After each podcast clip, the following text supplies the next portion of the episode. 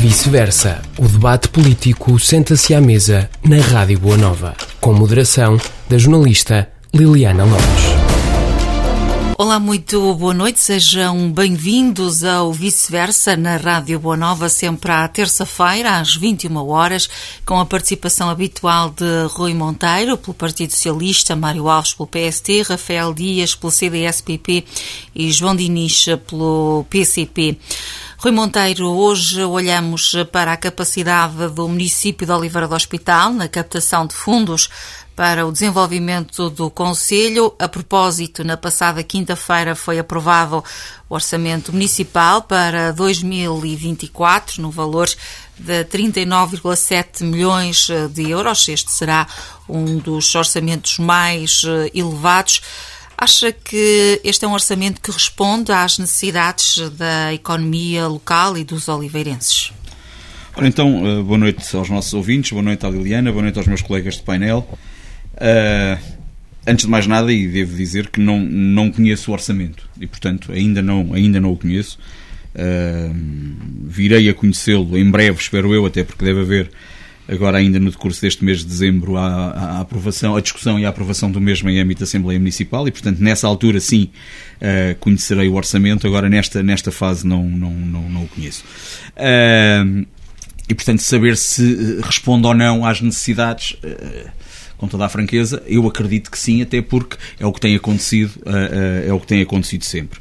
É óbvio que nesta questão do orçamento, e, nós, quando falamos no orçamento, falamos sempre num documento previsional, ou seja, o orçamento é feito com base nas previsões das receitas e das despesas, e é isso mesmo, é um orçamento, é um, é um, é um documento previsional, onde estão espelhadas aquilo que são as, as as escolhas também políticas, obviamente, do Executivo, e aquilo que uh, uh, acontece, obviamente, estamos a, não estamos a falar de um documento concreto de valores fechados. Estamos a falar, obviamente, de um documento tão aberto quanto possível que permita, por um lado, acomodar aquilo que são já Uh, nomeadamente as receitas, que são as receitas conhecidas e habituais uh, do município, quer depois também as, as, as, receitas e, obviamente, que também as despesas uh, que venham, por um lado, serem captadas e, por outro lado, sejam real, necessárias realizar no âmbito do, do, do, do próximo exercício contabilístico. E, portanto, é isso, é isso que, vai, que vai aqui acontecer. é um orçamento, é o maior orçamento Uh, mas o facto de ser um maior orçamento também convém dizer que não é esse facto que faz dele, uh, perdoem-me a expressão, uh, um monstro sagrado. Quer isto dizer o quê? Quer isto dizer que, obviamente, este, neste valor, isto vai haver uma variação, e vai haver uma, uma variação que há sempre uma variação grande, uma variação grande. Porquê? Porque estão aqui acomodados, além do mais, aquilo que são as perspectivas de recebimento por parte da Câmara Municipal de fundos com participação em obras, uh, uh, em, em, em, em, eventos e obras uh, que o município vai, obviamente, levar a cabo e haverá a necessidade de prever essas mesmas obras para que depois, caso se venham a captar esses recursos, caso se venham a captar esses fundos, elas possam ser realizadas. Porquê? Por uma razão muito simples. Porque não se pode realizar obra sem que a mesma esteja prevista e cabimentada. Ora, se eventualmente a obra não tivesse prevista, caso posteriormente se captassem os recursos necessários à realização da mesma, a mesma não poderia ser realizada por falta de cabimento da despesa. E, portanto, portanto acha que é realista? Reparem uma Ainda coisa. que não saibam em pormenores, não é? Mais uma vez, deste, mais uma vez, repare uma coisa. O, o, o, eu sei que todos os, meus, todos, os meus, todos os meus colegas de painel vão dizer que este é um artifício, não é realista, não é isto, não é aquilo outro. Primeira questão, e aquilo que eu gostaria de dizer era o que é que diriam se fossem, se fossem uh, um, executivo. Porque se fossem executivo seria realista. Não são executivo, é irrealista. E portanto, o que é que está aqui em causa, mais uma vez? O que está aqui em causa é a capacidade e o deixar portas abertas para que se consiga acomodar determinado tipo de obras que possam vir a ser realizadas pelo facto de, entretanto, e no âmbito dos fundos comunitários, serem captados os recursos para o efeito. E é isso que está em causa. Há sempre retificações ao orçamento Há sempre retificações ao orçamento, uh, inclusivamente, e isto é uma novidade relativamente a quando, nomeadamente, o PSD era executivo municipal, existe hoje em dia uma regra orçamental que obriga, obriga todos os municípios a reverem o orçamento previamente à apresentação de contas. Para quê? Exatamente porque há mínimos, digamos assim, de execução orçamental que são uh, uh, necessários e para que esses mínimos sejam cumpridos, então não haveria obras extraordinárias ou obras além daquelas que o próprio uh, Orçamento Geral do Estado permitissem. E depois e aí, aqui... é aí que surgem os orçamentos e... retificativos. Está claramente. Ora, o que está aqui em causa, e mais uma vez, aliás, eu, eu, eu, eu relembro que ainda não há muitos programas, não sei se no último ou no penúltimo, o professor Mário Alves dizia, a propósito de uma situação qualquer, ah, uh, temos ali previstos, uh, o município tem previstos mil euros ou mil e quinhentos euros para uma obra que, obviamente, é uma obra de um montante muitíssimo maior. Isso existe porquê? Exatamente para que a rúbrica fique aberta no orçamento. Para que seja possível a realização de uma obra de uma dimensão muitíssimo superior àquela que lá está, acomodada como? Acomodada exatamente com base nos recursos captados e depois nessa tal retificação orçamental que permite a realização da mesma. É óbvio que isto funciona para cima como funciona para baixo. Nós percebemos claramente, e, e, e pondo as coisas de uma, com alguma simplicidade, se no, nós gostaríamos muito, e aquilo que todos nós gostaríamos, e eu especialmente gostaria, que estes 39,7 milhões de euros que há pouco dizia a, a, a, Liliana fossem completamente executados. É óbvio que gostaria.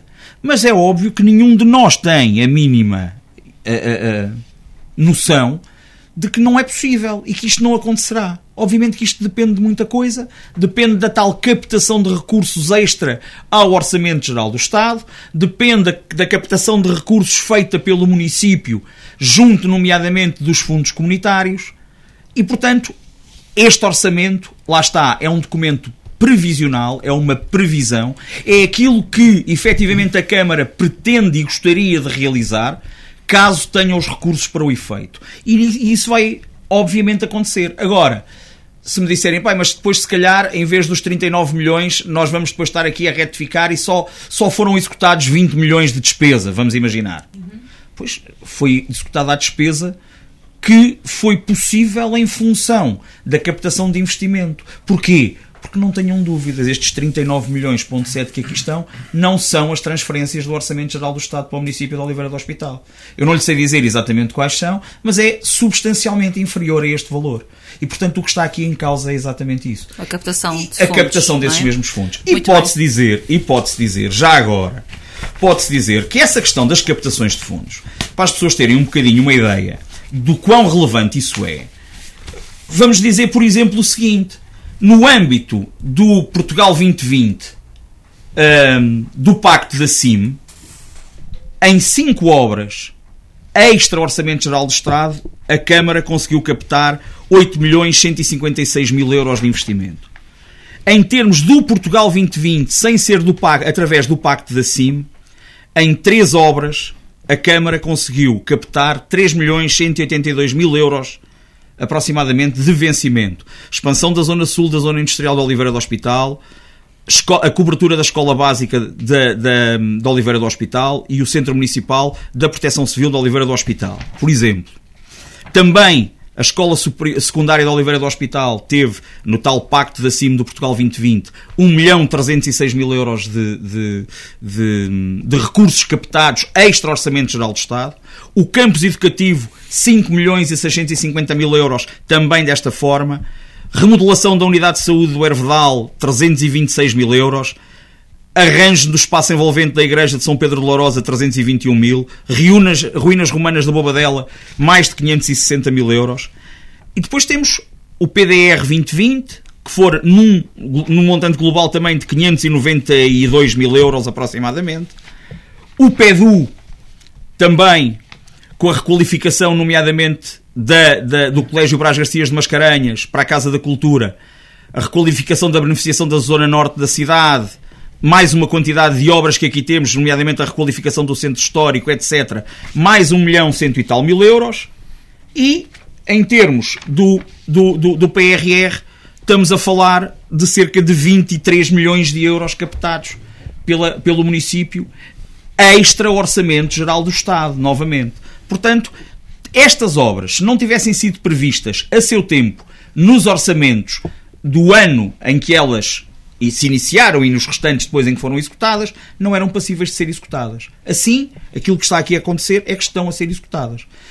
Para efeitos de PRR, para as pessoas terem uma ideia, em termos de PRR, no, na, na, comunidade intermunicipal de Coimbra, Oliveira do Hospital é o terceiro município com mais recursos captados para investimentos públicos. Portanto, isto diz alguma coisa, por um lado, da capacidade da Câmara, do município de Oliveira do Hospital e da Câmara Municipal de Oliveira do Hospital de captar esses mesmos investimentos. Segundo, da capacidade que tem, também do ponto de vista financeiro, para arcar com aquilo que são as comparticipações obrigatórias e que ela própria tem que uh, disponibilizar para que estes projetos sejam efetivamente uh, realizados e depois da sua capacidade de execução.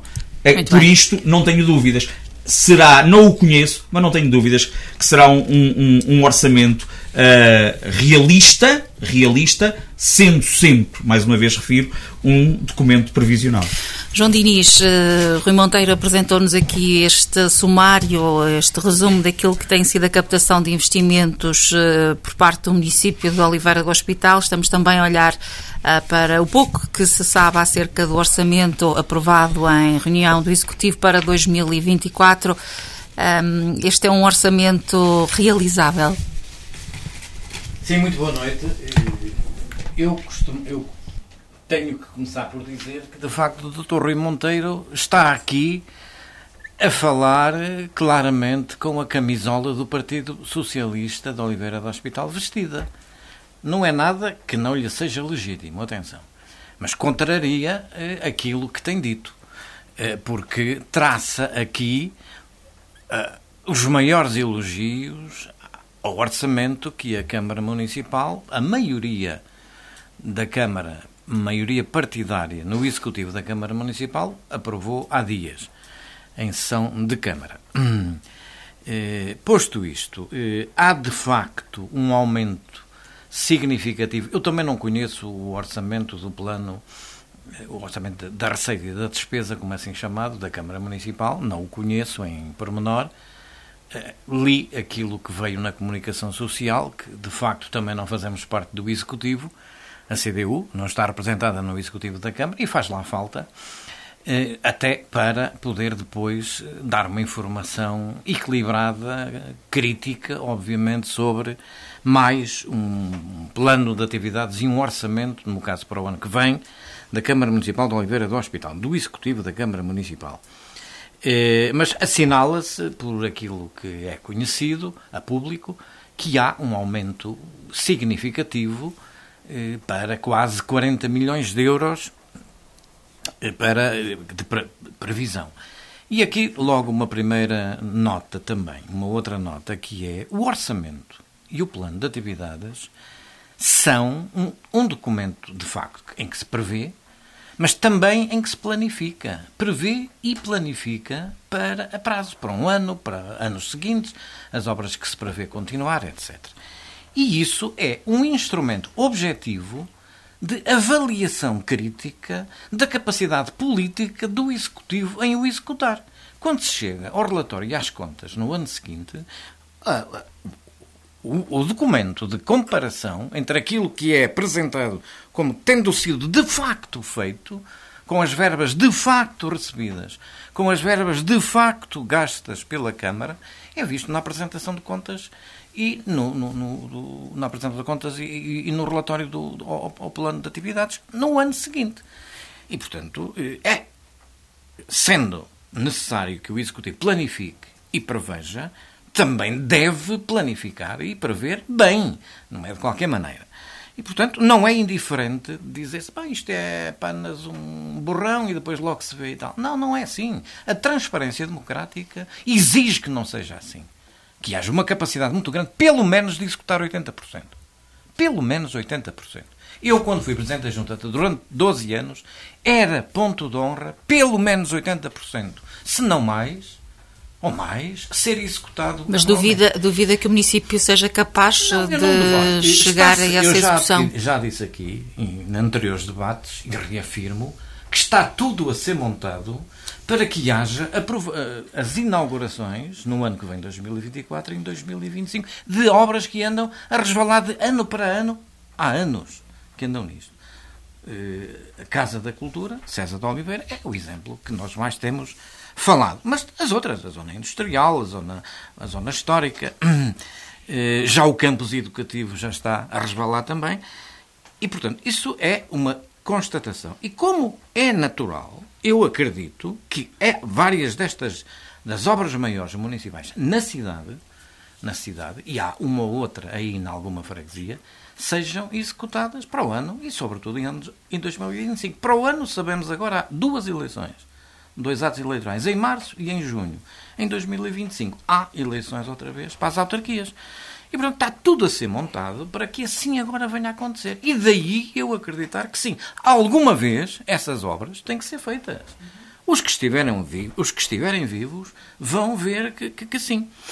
Uh, agora, há aqui outro aspecto. De facto, há que reconhecer que a Câmara Municipal de Oliveira do Hospital, ao longo destes anos, tem conseguido fazer aprovar projetos importantes, com verbas significativas, projetos, enfim, à partida, significativos. Isso é verdade. Mas também cheira, ao longo destes últimos anos, cheira muito a algum favoritismo político e partidário da, pa, da parte do, do, do ex-presidente da Câmara e do atual. Eh, se formos a comparar com câmaras que não são da cor política do Partido Socialista, a situação não é assim tão, tão vantajosa. Eh, aqui nós tivemos uma ministra, agora tem vindo menos, tivemos aqui uma ministra, a ministra da Coesão, que vinha aqui todos os meses fazer propaganda eleitoral. E, portanto, era uma ponta de lança junto do Orçamento de Estado, junto de outros colegas ministros, para que fossem aprovadas obras aqui para o Liberal Hospital. Eu, isso enfim, a gente a dizer, mas está bem, se não fosse assim não vinham as obras. Está bem, mas isto não é democrático. E nisto o Partido Socialista tem um vício terrível das correias político-partidárias. Veja-se as situações que tem dado a nível nacional e em variedíssimas câmaras. Então, João Diniz, não é mérito do município uh, há mérito, a atração atenção, do, há mérito porque, do Há mérito porque quando do há uma candidatura, há mérito sim. Quando há uma candidatura, houve quem pensasse nela, seja lá quem tenha Uhum. sido e, e e que está neste período em que é este executivo e o executivo anterior da cor do Partido Socialista. Portanto, há esse mérito, é preciso pensar, é preciso apresentar, é preciso, isso tudo. E isso tem tido quem o faça aqui em Oliveira do Hospital. Seja lá quem for, que eu não, não estou lá a ver nos gabinetes quem é que está a elaborar as candidaturas. Mas aconteceu, e portanto, isso é um mérito. E é um mérito terem sido aprovados. Agora, o processo, o método, é que é contestável do ponto de vista da transparência democrática. Como é que é nos executivos nas câmaras que não são da cor política do Partido Socialista? Note-se que o ex-presidente Alexandrino esteve na presidência da CIMA, da Comunidade Intermunicipal da região de Coimbra também. Mas há aqui um aspecto mais importante agora, que é o atraso das obras. Todas com grandes atrasos, encarece as obras e faz com que o município tenha que despender mais verba própria, além daquilo que inicialmente é aprovado nas candidaturas. O, o, o, famoso passadiço desnecessário como foi feito para gastar dinheiro ali da- da- da- do passadiço do, do açude da Ribeira em Herdal da Beira quase custou o dobro do valor inicialmente contratado. Quando acabou a obra estava quase no dobro. E outras obras assim têm sido. E, por exemplo, isto, esta conta pode parecer mesquinha, mas é, é de, de grande acuidade do meu ponto de vista. Veio à comunicação social há, há dias um, um- empresário aqui da nossa região dizer que tinha oferecido um terreno de grátis à Câmara Municipal de Oliveira do Hospital para lá construir um novo estádio municipal. Agora, entretanto, há um projeto, um milhão de euros para gastar mal gastos neste atual estádio porque está encravado. Encravado. É uma unha encravada no, no, tecido, no tecido urbano da cidade. Este estádio, tal como está, não tem, não tem hipótese de, de- de- de- de aumentar, de, ser, de ganhar outras valências e outras valias. E, portanto, é um erro estratégico estar ali a enterrar esse dinheiro todo, que de facto era preferível gastar mais num estádio novo de raiz.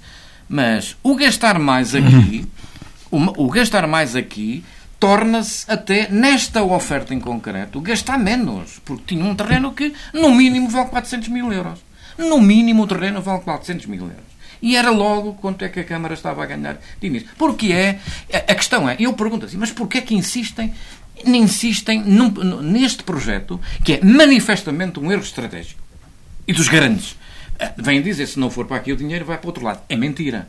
Isto é uma mentira que é atirada para o debate de forma premeditada, porque sabe o impacto que tem na cabeça das pessoas. Isto manipula o raciocínio das pessoas. Dizer, ou o dinheiro vem para aqui, ou então vai para o outro lado. É mentira, porque o dinheiro viria na mesma para um projeto diferente.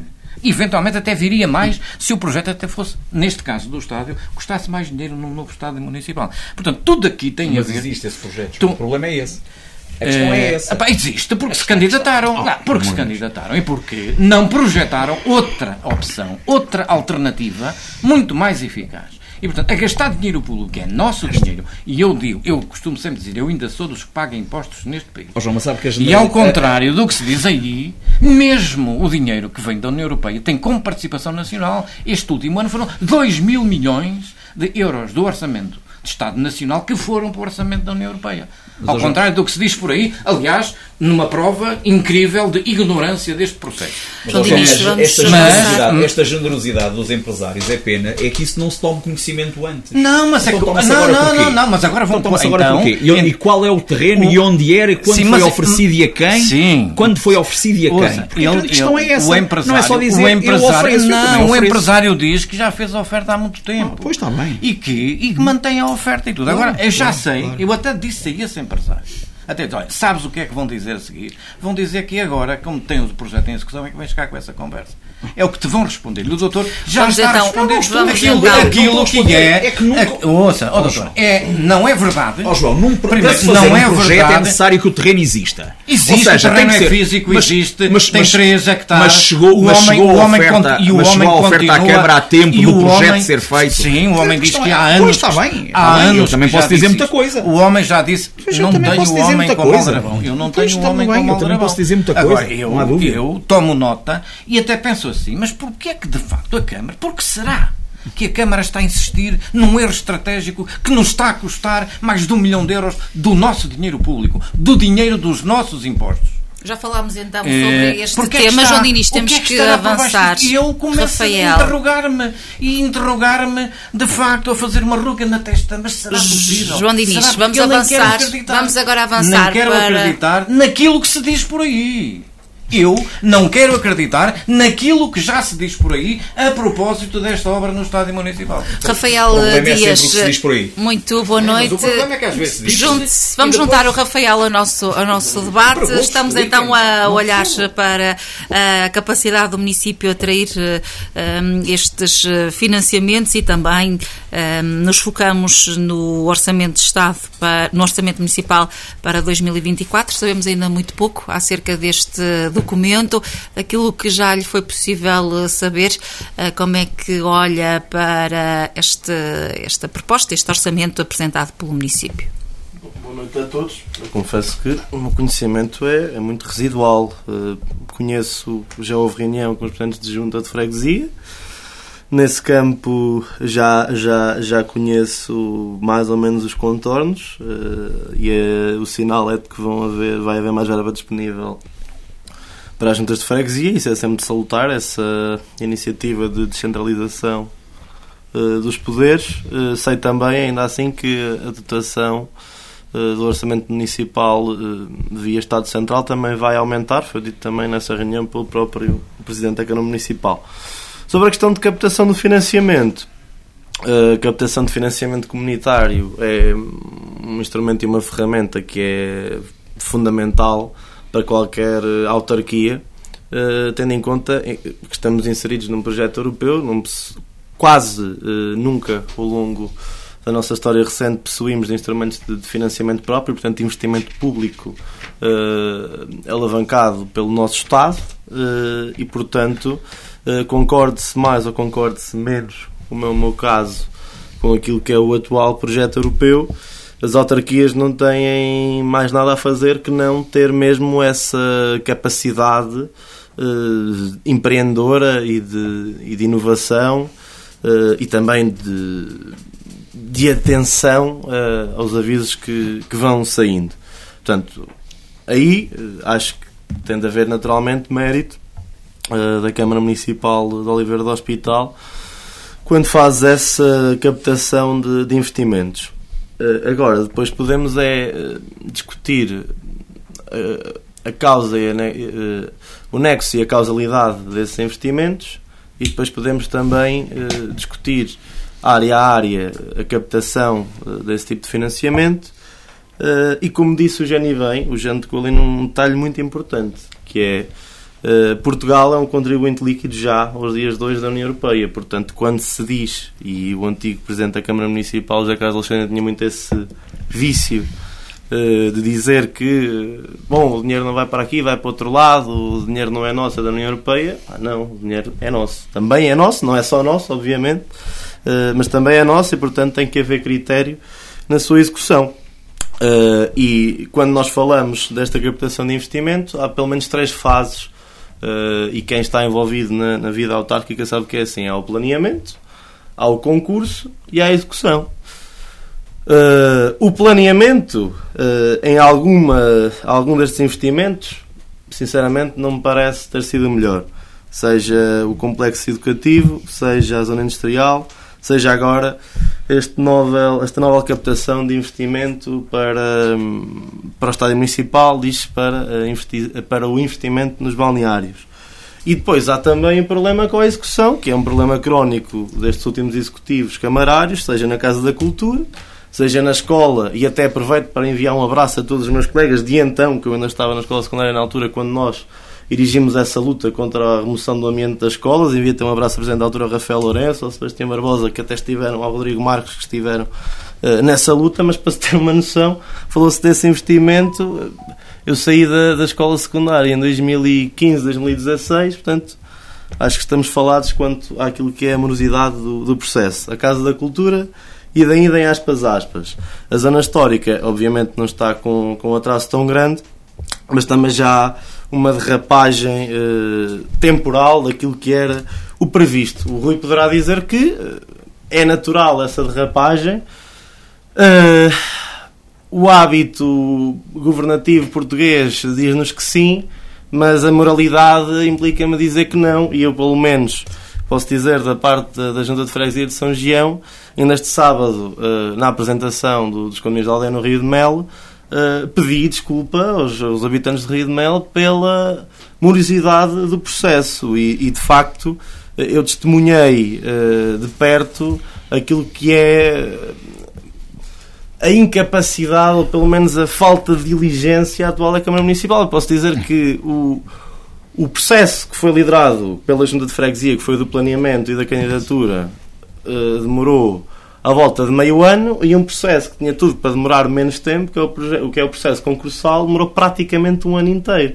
Uh, portanto, uh, é preciso também falar-se destes pequenos meandros para se perceber do que é que estamos a falar quando falamos deste tipo de investimento e de captação e, portanto, reitero, mérito da Câmara Municipal na captação desses investimentos. Parece-me que depois há uma, uma falta uh, de planeamento mais ou menos evidente em alguns destes projetos e depois uma manifesta incapacidade de execução dos mesmos, porque, como dizia o Jani bem, sinceramente, não me parece que haja nenhum nexo na causalidade no investimento que se vai ali fazer na, para os balneários.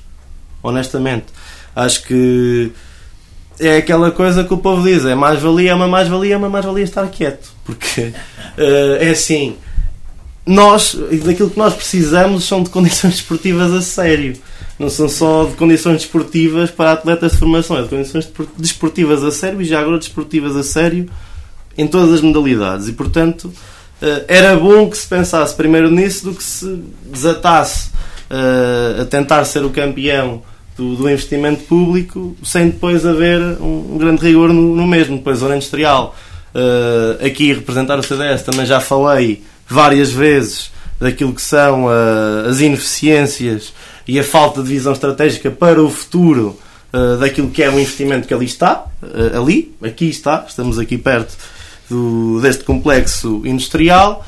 Uh, e portanto, parece-me que a Câmara Municipal devia ter outra capacidade de visão mais para 2050 do que para 2005. E depois há dados que atestam isso. Por exemplo, nos últimos 10 anos, uh, posso-vos dizer que em 2011 tínhamos 13.678 fogos de habitação. Hoje temos 13.914. Ou seja, há mais 236 fogos de habitação em 12, 12 anos de, de, governação socialista no Conselho. É sabida e as pessoas, que, sobretudo as pessoas que vivem na cidade de Oliveira do Hospital, sabem daquilo que está em estado de larvar esta bolha mobiliária que está a acontecer por causa daquilo uh, que é e vem, e aí eh, a Câmara Municipal não tem culpa direta, mas uh, tem que ser um agente facilitador para se lidar com, esse, com, com, com o processo da lei imobiliária, mas que existe aqui em Oliveira do Hospital. Portanto, a habitação, por exemplo, seria uma, uma boa aposta e existe esse financiamento uh, neste, no, no, no, quadro, no, no próximo quadro comunitário. Uh, a percentagem de alojamento próprio, portanto, a percentagem daquilo que são os proprietários da sua própria casa também diminuiu no Conselho de Oliveira do Hospital nos 12 anos. Uh, Conclua, Rafael. E, portanto, concluindo, Uh, e, olha, até posso concluir com estes números. O, a taxa de desemprego no Conselho de do Hospital é superior à média nacional e o salário médio, como também já aqui disse, é inferior a 300 euros à média nacional. Portanto, todos estes números deviam fazer parte de uma base de planeamento e de estratégia da Câmara Municipal quando falamos de investimento público. Muito bem, Rafael, muito obrigada. Convidamos ao debate Mário Alves, o professor Mário Alves, ex-presidente também do município de Oliveira do Hospital, representar aqui o PSD. O professor Mário Alves também duvida da capacidade de execução do município deste orçamento eh, que foi aprovado na última semana de quase 40 milhões de euros. Muito boa noite aos nossos ouvintes, boa noite Liliana, boa noite aqui aos meus colegas de, de debate. Eu começaria por dizer o seguinte, e contrariando um, um pouco aquilo que disse o Dr. Rui Monteiro. Uh, isto é mais uma técnica de comunicação. A história dos 39 milhões, quando na prática não chegamos aos 20, é uma técnica de comunicação. Eu vou explicar que o, o, o, Dr. Rui Monteiro aqui não vai ter forma de rebater. Vou explicar de uma forma muito simples. Nós tanto fazemos revisões do orçamento para aumentar como para reduzir. E então o que é que a Câmara faz? Em vez de fazer um orçamento realista, dentro daquilo que são as, as nossas possibilidades, em termos de receita e depois, naturalmente, eh, da respectiva despesa, empola todo esse, todos esses valores, introduz projetos que, para os quais ainda nem projeto tem, ou seja, intenções de, e atinge o valor, o tal famigerado valor dos 39 milhões que é para impressionar a gente do Oliveira do Hospital. É 39 milhões. Só que depois, na prática, o que é que acontece? Como a lei prevê, no final do ano, se a despesa realizada não for igual ou superior a 85% do valor orçamentado, o município é penalizado, nomeadamente pelo Tribunal de Contas. E por isso é que no final do ano lá vem a tal revisãozita do orçamento para retirar ali 15 milhões, 16 milhões, 17 milhões, qualquer coisa assim. E portanto, isto é bom que se diga porque transparência também é isto. Isto também é um ato de transparência política. Não estar a dizer às pessoas aquilo que não é na realidade. Depois, cuidados que é preciso ter no orçamento. Hoje a autarquia tem um peso brutal em despesa corrente, nomeadamente com pessoal.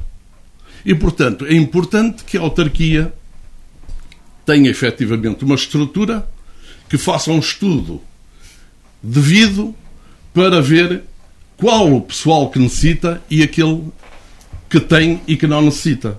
Nomeadamente como os tais clientes políticos. Quer dizer os, que há gente clientes, mais, há gente mais a trabalhar na, os, para os o município da Oliveira do Hospital. Temos os clientes políticos.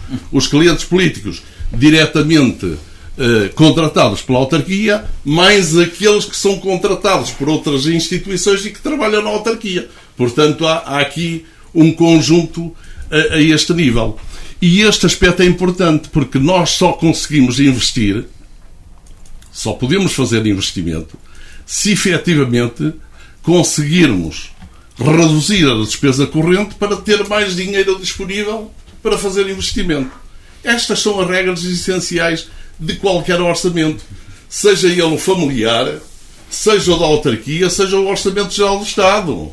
O Orçamento Geral do Estado também tem muitas destas coisas que eu aqui, que eu aqui referi. E, portanto, isto é uma questão essencial. Depois, o que é que o Dr. Rui Monteiro fez aqui? Uma habilidade política. Uma habilidade política. Qual é a habilidade política? É ir buscar tudo quanto foi investimento no âmbito do programa 2020, que já funciona, vai fazer oito anos, pelo menos. Né? Foi buscar todo o investimento que houve ao abrigo do programa 2020 e de todos os outros programas comunitários que estiveram e que têm estado em vigor. E, portanto, isto mal seria se ao fim deste tempo todo eh, não houvesse investimento e investimento com uma certa grandeza, naturalmente. Se assim não fosse, seria muito mal. Depois dizer outra coisa, dizer outra coisa que vem desmentir aquilo que sempre foi dito pelo Partido Socialista ao longo dos últimos anos. É que nós só conseguimos ter este investimento todo. É? E já vou retirar aqui o desperdício feito pelo Partido Socialista ao longo destes últimos 14 anos, já retiro o desperdício, só conseguimos, sabem porquê? Porque Oliveira do Hospital tinha uma situação financeira ímpar quando o Partido Socialista foi para a Câmara. Tinha uma situação financeira ímpar. Ninguém aqui à nossa volta tinha a situação financeira que tinha Oliveira do Hospital. Qual é a diferença hoje? Isso, isso, calma, Sr. Qual é a diferença hoje? Ó, Sr. Dr. Rui Monteiro, quando chegarmos à altura das contas, nós vamos discutir Vai, isso. Vamos, sim, senhor. Já agora, Mas podemos avançar já um já agora, já agora, houve aqui uma coisa interessante. Os nossos debates já sortiram efeito. E sortiram efeito junto do Executivo Camarário. Porquê? Porque algumas das coisas que nós aqui falamos, os tais 600 mil euros que eu falei por causa das residências, já aparece no orçamento. Está inscrito agora no orçamento. O doutor, está lá. Oh, oh, Sr. Presidente, Tá lá. E é exatamente por o senhor o ter, Deixa- o ter deixa- falado aqui. Não, Tiveram não, à espera que o senhor aqui não, falasse para o não. para o O impor no senhor- orçamento. Não, não, eu, eu não estou a dizer isso. O que eu estou a dizer é que Oh. o senhor, à data, quando eu referi Sr. isso, Professor. O senhor, oh, oh, doutor Rui Monteiro, o senhor tem, tem que ouvir. Eu não o interrompi, Ouço, ouço, não ouço. interrompi, Ouço. Mas não ouço interrompi bem. e deixe-me falar sem interromper. O senhor, quando eu falei sobre esse número, o senhor utilizou a expressão, ah, disse, disse por aí, disse Não por aí. fui eu que estou a dizer, foi o senhor. Não, não, não. O senhor que disse disto. Não. Não, Sr. Presidente. Não, mais uma vez, mais uma Ouça vez lhe digo. Mais uma vez lhe digo. Eu, há uma coisa que tenho. Boa memória. Oh. Eu respondi-lhe quando o senhor disse diz-se por aí. E eu, aquilo que lhe disse, o problema é o diz-se por aí. Já Exatamente. hoje, já hoje aqui eu Exato. digo, o diz-se por aí E é isso. O E é, aí. ó, ó, Sr. Dr. Rui Monteiro. Ó, ó, Dr. Rui É que o diz-se por aí não tem Espera aí, pai. espera aí. O diz-se por aí não tem Ó, pai. Dr. o grande problema é sempre Mas é aí, é aí que eu quero chegar. É que Claro. o senhor, o senhor repetiu aquilo que eu disse. Claro. Exatamente. Diz-se por aí. E, portanto, eu, quando disse diz-se por aí, eu não disse diz por aí, porque ele aparece aí. Não, ele aparece, por aí. aparece Eu agora disse. vertido no orçamento. E depois há outra questão. Há outras questões. O Jano falou ali da questão do, do estádio municipal. Mas aparece no orçamento a inscrição também para a construção do novo estádio. Sem projeto, sem localização, sem coisa nenhuma, mas aparece lá. E aparece também lá no orçamento hã, a abertura de uma rúbrica também para a construção de multiusos. Sim, então, que Também aparece sem localização, sem projeto, sem coisa nenhuma. Portanto, e, e- e aparecem uma série de projetos, tal como aparece já agora ao, ao Sr. Rafael. Rafael Dias, tal como aparece para a habitação a custos controlados. Fique descansado, também lá está no orçamento. Também lá está uma rubrica aberta para a habitação dos controlados. Também lá existe. Mas está, a querer, dizer, está só... a querer dizer que o orçamento foi pensado um bocadinho a reboque daquilo oh, oh, que tem vindo a ser falado Estou a falar. Há um projeto no estou... PRR para Parque Público de Habitação a custos acessíveis de 8 milhões, 8 milhões, 182 mil euros. Ó, Sr. Presidente, é um. Ó, Sr. Ex-Presidente. É um, mas, mas, o senhor, mas o senhor está-me aqui a dizer, e está aqui a dizer coisas que não são verdade. O, o que o senhor está aqui a dizer, porque é que lá está, porque é que lá está orçamentado isso que o senhor disse, que eu nem sei se está, mas porque é que estará? Porque há um projeto do município não, aprovado em sede. Sr. Presidente, mais uma vez, está, está um projeto, um projeto aprovado em sede de PRR, Parque Público de Habitação a custos acessíveis, 8 milhões 182 mil euros. Ou seja, ou seja, 8 milhões 182 mil euros que o município já conseguiu captar para investimento, eu, para investimento. Ou seja, o senhor... Eu não o senhor, interrompi, o senhor oh, não me senhor, deixa falar. Não, oh, oh, Sr. Presidente, nós, sabe o que é que nós temos que fazer? É assim, uh, uh, nós todos nós... Uh, há, um, há um ditado muito antigo que diz presunção e água benta, cada um toma Mas o quer. Não me deixa falar. E, portanto, não há dúvida nenhuma. Quando falar, nós achamos que, que temos assim tanta influência. O senhor tem. O senhor tem que deixar, não, não tem que me deixar ouvir falar. Cá estaremos. Porque eu quero então, ah, eu queria continuar. Portanto, tudo, tudo isso aparece lá inscrito. Tudo aparece inscrito no orçamento. Ora, aquilo que eu digo é: porque é que nós vamos inscrever um milhão ou dois milhões para, por exemplo, um novo estádio municipal se ainda não temos nem projeto nem localização. Não vamos fazer nada. Isso foi não, a sua opção, Sr. Presidente. Não vamos fazer Isso nada. Isso foi a sua opção, não ah. fazer nada, nomeadamente em relação a, a, a estádios oh, municipais. Ó, oh, oh, Sr. Dr. Monteiro. Quando, o, quando senhor, o estádio municipal o senhor, era financiado quase a 100%. O senhor, o senhor não consegue estar calado, não, não haja dúvidas. Não, não. O senhor fica quando... irritado quando eu lhe não, falo as verdades. Não, não, não, não. Quando eu lhe falo as verdades, o senhor fica tem, altamente o senhor, irritado. O senhor tem é que ser capaz também de ouvir as verdades. E a, a, grande questão é, é preferível não fazer nada, como o senhor não fez, Ai, durante o tempo que esteve enquanto vereador e enquanto presidente, eh, do que, do que inscrever antes de saber onde. Oh, oh, a verdade é que este é um programa de debate e há a possibilidade de todos poderem dar Sim, a sua mas, opinião. Mas deixar falar Exatamente. Em, tempo, em tempo próprio. Então, conclua. O, o, seu, o, o doutor Rui Monteiro falou, eu nunca o interrompi. Falou o João Dirino, não o interrompi. Falou o Rafael, não interrompi. E agradecia que não me interrompessem também. Porque senão, o que é que vão retirar? Vão-me retirar parte do raciocínio e da exposição que eu quero falar sobre a questão do plano e do orçamento. É? Porque, então, conclua, tal como depois disse, como iniciou o debate o Dr. Rui Monteiro, o plano e o orçamento são documentos previsionais. Exatamente previsionais. Mas há previsões que nós sabemos que são mais suscetíveis de acontecer do que outras que nós sabemos já à partida que pura e simplesmente não vão acontecer. E, portanto, aqui é que está a diferença. E por isso é que eu digo, isto é é aquilo que é o hábito do Partido Socialista, é mandar para a rua, faz-me lembrar a história, e agora regresso um bocado atrás, a história de um milhão que havia quando foi dos incêndios para a implantação de, de para, para, a plantação de árvores e não sei o quê, e a gente já aqui tivemos um debate e perguntámos onde é que tinha sido aplicado o dito, o dito milhão. Ou os ditos milhões que foram prometidos. E, portanto, isto é fundamental. Porque eu já disse aqui que a política a política deve ser feita com transparência e com verdade. Exatamente. E com rigor. Exatamente. E com rigor. Porque é por Sem isso dúvida. que depois nós temos as abstenções. Nós temos as abstenções porque isto é tudo é prometer, prometer, prometer e depois não se faz, claramente, e o povo diz são todos iguais.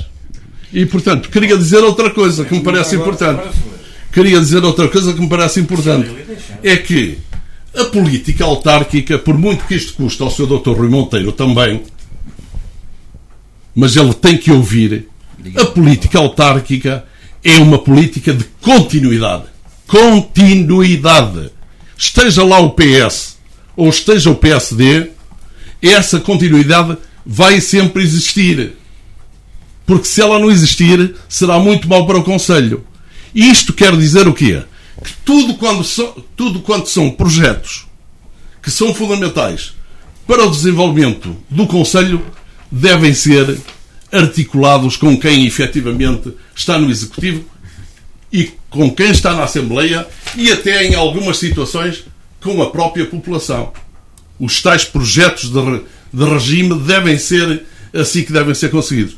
E aquilo que está, aquilo que está feito, o que consta do orçamento, do próximo orçamento da autarquia, é apenas e só a única vontade do Partido Socialista, porque o Partido Socialista não quis saber dos outros três vereadores para coisa nenhuma. Não ouviu ninguém sobre a matéria, não introduziu factos, os ditos projetos que lá constam não foram devidamente discutidos e eu acho que isso é um mau sinal para o Oliveira do Hospital. É um mau sinal para o Conselho. Rui Monteiro, já vamos ao João Diniz. Rui então, Monteiro. duas ou três questões. Duas ou três questões. Quanto a essa questão dos três vereadores, eu, como disse, eu não sei, não conheço o orçamento, nem conheci os moldes da discussão. Agora, uh, eu não sei se eventualmente os três vereadores também terão abandonado estas reuniões, como abandonaram tantas outras que já aconteceu anteriormente, quando estavam a ser discutidas coisas de relevância para, para o Conselho. Não faço a mínima ideia relativamente a essa questão, há aqui várias questões que, eu, que, que, é conveniente, que é conveniente referir. A primeira delas eu digo exatamente por aqui, pelo aforismo popular. Presunção e água benta, cada um toma o que quer. E de facto, nós pensarmos que podemos influenciar assim tanta coisa, eu pessoalmente não penso. Eu pessoalmente não penso. Tenho noção, tenho noção do que sou e daquilo que posso efetivamente influenciar. Agora, há uma coisa que eu tenho que dizer ao professor Mário Alves. Primeiro, quanto à questão da, do, do, dos, do, dos custos controlados, da habitação a custos controlados, porquê é que está no orçamento? Porque a Câmara Municipal teve a capacidade de ir captar um investimento de 8 milhões 182 mil euros, 800, ou melhor, 8 milhões 182 mil e 806 euros, que já está aprovado em sede PRR exatamente para o efeito. E por isso lá está. Não foi porque o professor Mário Alves aqui referiu isto, ou porque o Rafael Dias referiu isso, ou porque o João Diniz referiu isso. Não. Não, foi porque foi capaz de o negociar, foi capaz de se candidatar, foi capaz, foi capaz e foi-lhe atribuído e agora vai ser executado. Relativamente ao restante, sempre lhe direi o seguinte. Uh, efetivamente, efetivamente, aquilo que nós temos aqui é um bocadinho diferente do que era antigamente. Porque antigamente, e, e eu estava cá quando o senhor era presidente do Sim. município, e antigamente eu sei perfeitamente Uh, as obras que eram feitas eram com base no Orçamento Geral do Estado. Não eram feitas com base em mais nada. não eram feitas com base em mais nada. Porque a capacidade, a capacidade e a vontade de sair daqui para captar investimento não existia. Oh, não existia. Neste eu momento existe. Olha, eu, neste não, momento eu há bocado não interrompi. Neste momento mas agora existe. vou interrompê-lo e vou desmenti-lo oh, já senhor, no momento. Olha, senhor, as obras, olha, deixe-me dizer, as obras, as obras de adaptação uhum. e a reconstrução do edifício da Câmara certo. não foram com fundos comunitários. Certo. As obras de Uh, uhum. da cidade, a primeira fase das obras da cidade não foram. Quando encolhemos as ruas. Quando, sim, sim, quando, quando encolhemos as ruas. ruas. Sim, sim. Lembro, lembro, lembro, perfeitamente. Quando encolhemos as ruas. Certo. Olha, e, e, olha, e sabe o que, sabe sabe que é que eu lhe digo? Encolhemos as ruas. E provavelmente alguns encolheram a mente. Pois não sei. E estão no Partido Socialista. Os, inclu... os que, os que encolheram a mente. referir nomes? O... Não, eu estou a dizer. Se quiser referir nomes, os que, está... os, que, os que encolheram a mente estão no Partido Socialista. Porque eram os tais Sim. que antes, quando fossem para lá, iam retirar as lombas, iam alargar as ruas, iam fazer tudo, mas afinal não fizeram nada. Olha, mas, ó, Sr. Presidente, quanto a não fazer nada, sabe uma coisa? Acho extraordinário se eu referir o Estádio Municipal. Sabe porquê? Por uma razão muito simples. Oliveira do Hospital tinha a obrigação de ter um estádio municipal decente há mais de 20 anos.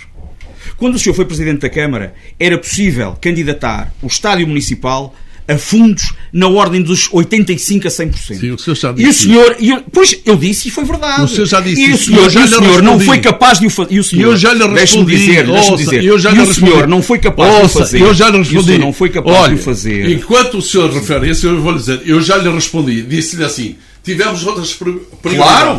Vias de comunicação. Claro, mas quais? É quais? É, todas. Olha, claro. todas. Al alcatroar, todas. alcatroar, alcatroar não, tudo, que era, tudo que era estradas de macadame. Sim, não, senhor, não, mas isso tudo bem. Vias municipais. Oh, Sr. Presidente. É tarde. É, é, é tarde. É tarde. Falamos Sim. do Sr. Presidente, continuo-lhe a dizer.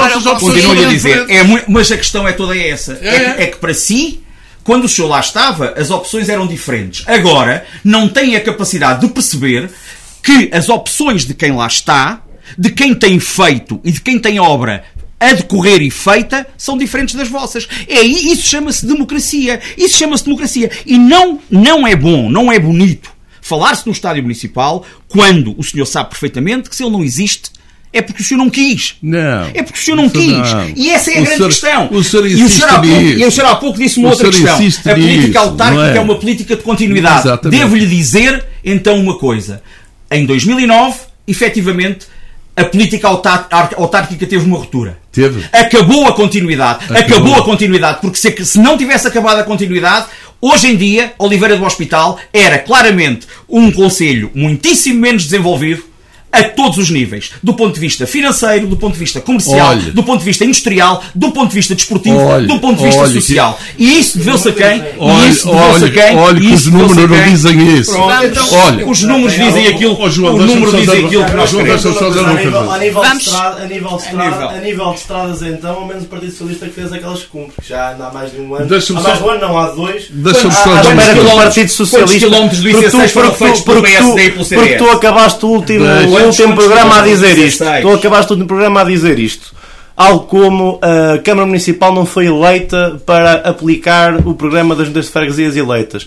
Isso, desde logo, é uma prova de antidemocracia do Partido Não, não Socialista é. e sobre essa já Não, estamos não é. já Não, estamos não conversados é. a vários níveis. Não, não é. Mas eu até vou-te dizer, ao menos o Partido Socialista que faz a cumprir o seu programa. Porque, de Mais facto, uma vez isso digo. é isso que afeta a relação entre, Temos- entre eleitores e eleitos. E posso, e posso até falar de algumas obras que já falei há dois anos e, estranhamente, o, o- Presidente da Câmara Municipal e do Partido Socialista continuam mudos. Rafael, a questão do Raio estamos do Rio de Mel, a questão da Estrada do Parceiro do Covão, que estão no, no, no programa do Partido Socialista há 12 anos. Isto, isto para falar a nível Alcatrão. Porque se eu estou aqui enquanto Presidente do CDS e já assumi algumas vezes, e até hoje já assumi a capacidade do Partido Socialista, deixa-me que também te diga que tenho que assumir que o professor Mário Alves, quando esteve na Câmara Municipal, ao menos a esse nível, e a nível de olhar para o Val do Alves, esteve muito, mas muito melhor que os executivos do Partido Socialista, que nem as promessas conseguem cumprir. João Diniz, É, é, vamos, é, vamos fico agora contente, fico dar contente, a palavra. fico contente, fico contente que, que, que a coligação esteja Não em pé. coligação, em é pé honestidade, honestidade a intelectual, honestidade Vamos dar, intelectual. vamos dar a palavra ao João Diniz. Já agora eh, trazia aqui um outro aspecto formal que é, existe uma lei já há vários anos, que é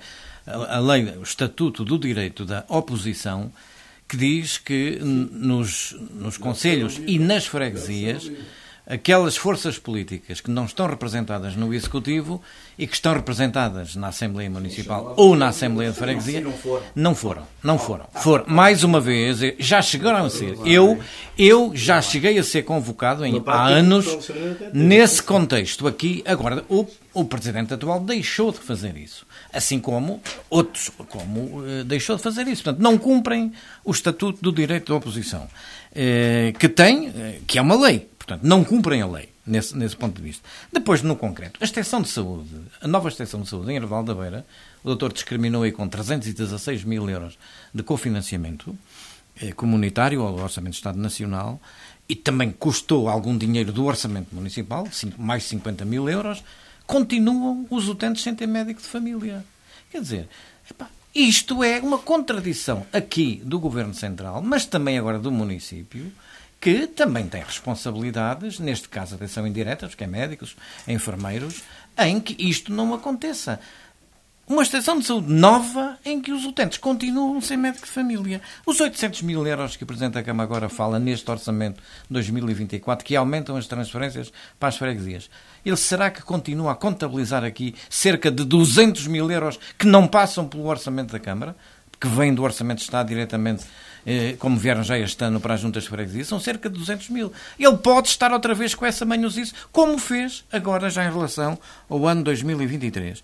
A recuperação do Hotel São Paulo para a residência estudantil, pelo que eu vi na plataforma oficial, tem empréstimo. Quem é que assegura depois esse empréstimo, quem é que o vai pagar? Os futuros alunos que vão para lá? É, é o Instituto Politécnico de Coimbra? Está na plataforma, do que eu li, que, há, que é empréstimo também. É que não é tudo a fundo perdido. Depois aqui um aspecto. As, de- as receitas de, de- de- Sim, as receitas de- de receitas correntes, que é para funcionamento, e as receitas e as despesas de capital, que é para obras e outras iniciativas do tipo, portanto, coisas mais materializadas. Eh, Aqui, o presidente da, da, da Junta de Freguesia, da União de Freguesias do Herdal, disse muito recentemente que a Câmara tem dois calceteiros. Há lá um problema com as calçadas, pequenos ajustes, pequenas melhorias em que não são, a Câmara não tem calceteiros. Mas isso é um problema. A Câmara tinha que ter mais calceteiros para apoiar o trabalho das juntas de freguesia nas localidades e ter menos assessores, menos secretários, menos eh, pessoal contratado por processos eh, de engenharia, de engenharia administrativa, e que custam, esses sim, de facto, muito dinheiro. E onde são colocados aqueles que têm cartão partidário. Reafirmo aqui, onde são colocados por norma, e nós conhecemos bastantes por cartão partidário. E outros já estão na calha, a partir agora de janeiro, outros mais já estão na calha com as novas responsabilidades na saúde. E isto é profundamente antidemocrático. É pôr o erário público, o orçamento municipal, ao serviço do Partido Socialista, também em Oliveira do Hospital. Vamos avançar então para. Professor Mário Alves, temos que concluir este eu, tema. Eu termino assim. Aqui eu, o, o professor Mário Alves não passou para o coração. Atenção que não passou. Mas eu sei e digo isto apenas a título informativo, que em 2009, com a Câmara da altura, em 2010, esta Câmara, da tal mudança, e houve mudança, e houve mudança, atenção que houve mudança, eh, mas recebeu quase um milhão e meio de euros de verbas que a Câmara, que o professor Marlos tinha investido tempo antes um milhão e meio. Portanto, ao menos esse reconhecimento já lhe deviam ter feito. Não Professor Mário Alves, para concluirmos então este assunto. Eu queria, eh, sobre a questão da política da continuidade, eu vou lembrar só aqui ao Dr. Rui Monteiro que estava a decorrer a obra para a Biblioteca Municipal. E o Partido Socialista parou a obra e andou durante um ano, um ano, a dizer que iam eh, portanto, alocar aquilo para uma loja do cidadão e, aquela, e, e, isso tudo. Portanto, ali andaram ali, ali à volta daquilo, questionados N vezes que foram por mim, está nas atas da, da Câmara, quando eu já era, estava na oposição. Eh, o que é que aconteceu? A biblioteca continua a ser feita, está lá a biblioteca, simplesmente os oliveirenses pagaram mais 70 e tal mil euros por adiamento dos trabalhos. O mesmo se passou com a obra da ligação da, da Ponte Salto à zona industrial Seixo da Beira. A obra estava também já uh, devidamente concursada, era só fazer o contrato e arrancar com a obra e, se forem ler as atas, podem ler as atas. O Dr. Rui Monteiro convida a ir ler as atas. O Sr. Presidente da Câmara dizia que não, que não, não avançava porque o Secretário de Estado lhe tinha dito que era para fazer uma nova estrada e não sei o quê. E, volvido um ano e tal, e eu sempre chamei a atenção para os trabalhos, para aquilo que ia custar a mais ao erário público. Está em ata. E depois foi feita a obra conforme estava. A estrada de ligação da cidade a Nogueira do Cravo, por aldeia da Nogueira. Idem, aspas, aspas. E agora, para dizer ao Dr. Rui Monteiro também, porque ele não consegue negar a evidência dos factos, aquilo que o João Dini estava a dizer foi, na obra ali do, da, da parte central da cidade, nós tínhamos sido financiados apenas com 40%, se não estou erro, 900, 900 mil, mil euros. E a obra custou 2 milhões e meio à volta disso. E depois, por força da Troika e porque o país estava exaurido de capital, o que é que foi feito? Foram aumentadas as percentagens nessas obras que já estavam realizadas para que os municípios pudessem uh, ter, uh, portanto, mais capacidade financeira para fazer outras obras. Aconteceu naquela obra que receberam mais 900 mil euros depois disso. Aconteceu na sede da Junta de Freguesia em Penalva d'Alva, que receberam mais 300 e tal. Aconteceu na estrada de Lagás da Beira a Maruge, precisamente a mesma coisa. Mas o mérito foi do Executivo para... PSD? Nem foi do PS. Então, mas então se não foi de ninguém. Não foi do PS. o município recebeu, estava, o, o município recebeu oh, porque tinha direito a receber. Oh, oh, recebeu como receberia qualquer um. Oh, Agora doutor, o mérito. Oh, o doutor senhor acabou de dizer que a razão Rui Monteiro. Oh, Sr. Dr. Rui Monteiro. Não é o mérito do PSD. Ó, Sr. Dr. Rui Monteiro. Foram e, e ficaram 2 milhões de euros por utilizar de um empréstimo de 5 milhões, ouça. Que foi pago por esta ouça, Câmara. Ouça. Que foi pago. Ouça. Que foi pago. O dinheiro não era seu. O dinheiro, foi, o dinheiro foi colocado. O, senhor... o, dinheiro foi colocado, foi, não foi utilizado e foi pago. Espera aí, mas, mas esse dinheiro, sabe para que é que serviu esse dinheiro, Sr. Dr. Rui Monteiro? Para ir salvar uma instituição de crédito do que o senhor também faz parte como Presidente da Assembleia Geral ou qualquer coisa assim. Se calhar, se calhar, não, se calhar não. Olha, se, se calhar, calhar tenho. Razão. Para Olha, se calhar tenho. Sim, é extraordinário. Sim, sim. É extraordinário. Foi Vamos retirado da Caixa Geral de Depósitos e depositado mas foi gasto nessa, nessa mas dinheiro, entidade. Mas, mas, ó, professor, mas o dinheiro foi gasto? Mas o dinheiro foi gasto. É que é assim, a, a, a, o, o, executivo a que o senhor presidiu conseguiu um empréstimo de 2 milhões de euros que não teve a habilidade de investir. Não foram 2 milhões, não esteve, não teve a habilidade. Não foram 2 milhões. Mais uma vez lhe digo. Foram 5 milhões. Pronto, então não teve a habilidade de o gastar em benefício dos municípios. Empréstimo esse que o, que o atual executivo, o atual ou anterior executivo da Câmara, o pagou integralmente. Portanto, eu não percebo qual é o único mérito que eu aqui vejo é ter-se pago um empréstimo que alguém conseguiu e o negociou para não fazer nada. Essa é que é a grande é. questão. O senhor, olha, eu vou lhe dizer, eu vou lhe dizer uma coisa. Eu tenho que dizer isto porque isto o povo precisa saber destas pois coisas. Precisa. E precisa de desmontar esta demagogia barata. Serve tudo. Esta demagogia barata Serve tudo. do seu doutor Rui Monteiro. Ah. É que os 2 milhões, Sim. os 2 milhões foram utilizados 3 milhões. E os 2 milhões eram para ser utilizados porque quando o empréstimo foi contraído, era para a realização de determinadas obras, seu, seu uhum. doutor Rui Monteiro. Eles estavam alocados às obras. E essas obras por isso é que eu lhe digo que a uhum. política é de continuidade. Essas obras, o Partido Socialista a seguir fê-las utilizando aquele dinheiro. Aquelas obras, não foi outras, foi aquelas. Ah, mas tal agora que, utilizou o tal, dinheiro tal, para as obras, não foi para salvar sim. uma instituição de crédito. Não, primeiro, primeiro utilizou para salvar a instituição de oh, crédito. Oh, é Vamos avançar com é o tema nacional. Não é impressionante? É impressionante. Isso os factos provam. É impressionante. É vamos, vamos, não há dúvida nenhuma. Não há dúvida. Mas, mas também lhe digo outra coisa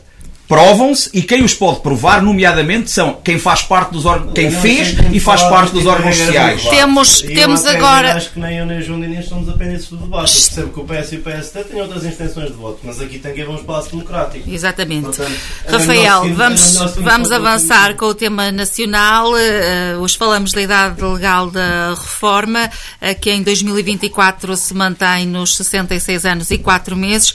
Em 2025 deverá subir para os 66 anos e 7 meses. Este, números recentes apontam que a esperança de vida aumentou. Um, eh, mas a propósito ainda da reforma, quem quiser sair antes da idade da reforma sofre cortes na ordem dos 15,8%. João Diniz, consigo que iniciamos o debate sobre este tema. Como é que olha para este cenário?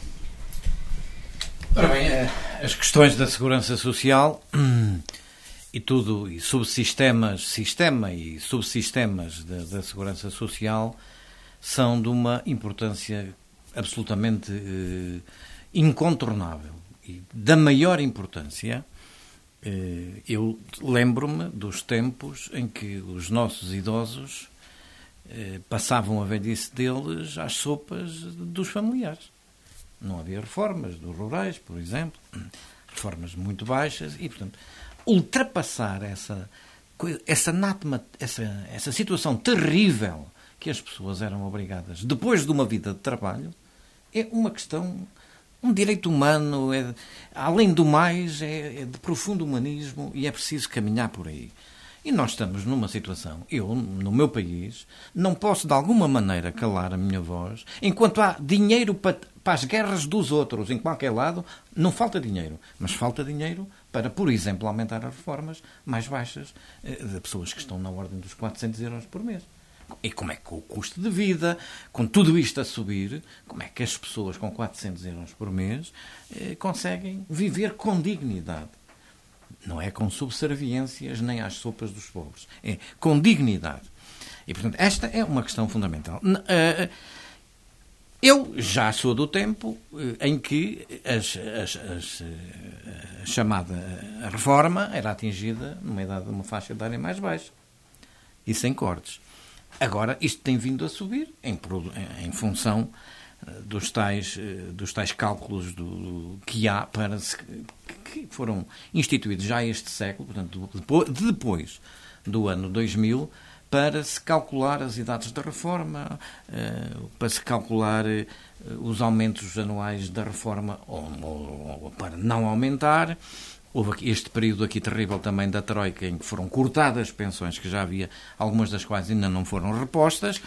Portanto, foi roubado às pessoas aquilo a, que tinham, que estavam a receber, e ainda não foi reposto.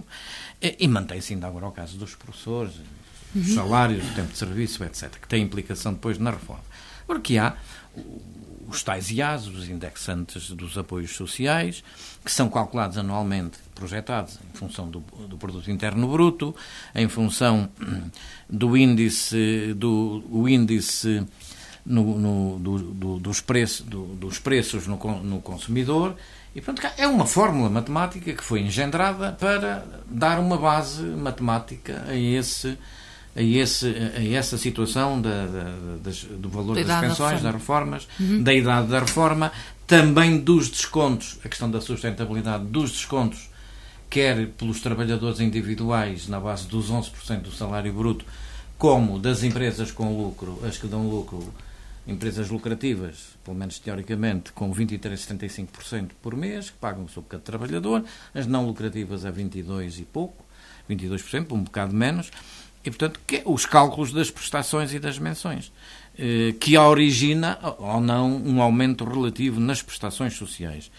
Eh, com prestações sociais como o complemento social de idosos, o abono de família eh, e depois, no plano, as próprias reformas, as reformas das pessoas.